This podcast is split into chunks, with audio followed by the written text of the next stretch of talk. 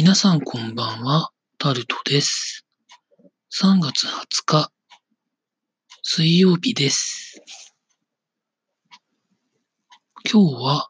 午前中比較的晴れてたんですけれども、午後になりまして、雲が垂れ込めてきまして、今録音を撮っている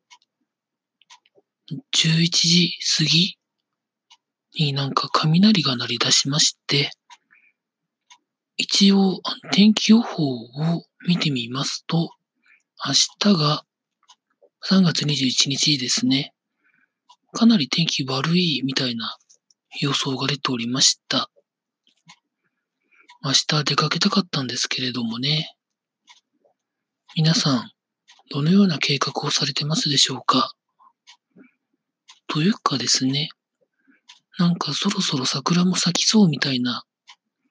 報道もちらほら見ているんですけれども、どうなんでしょうかね。ソメイヨシノよりも早く咲く河津桜は今だいたいもう満開で思いっきり思いっきりその花見をするのにもものすごくいい時期だといろんなところから聞いてるんですけど、見られた方いらっしゃいますかね？まあ、うちの方では、いわゆる普通のソメイヨシノと陽光桜というのがありまして、陽光桜の陽光は太陽のように光と書いて陽光桜っていうのがあるんですけど、これも結構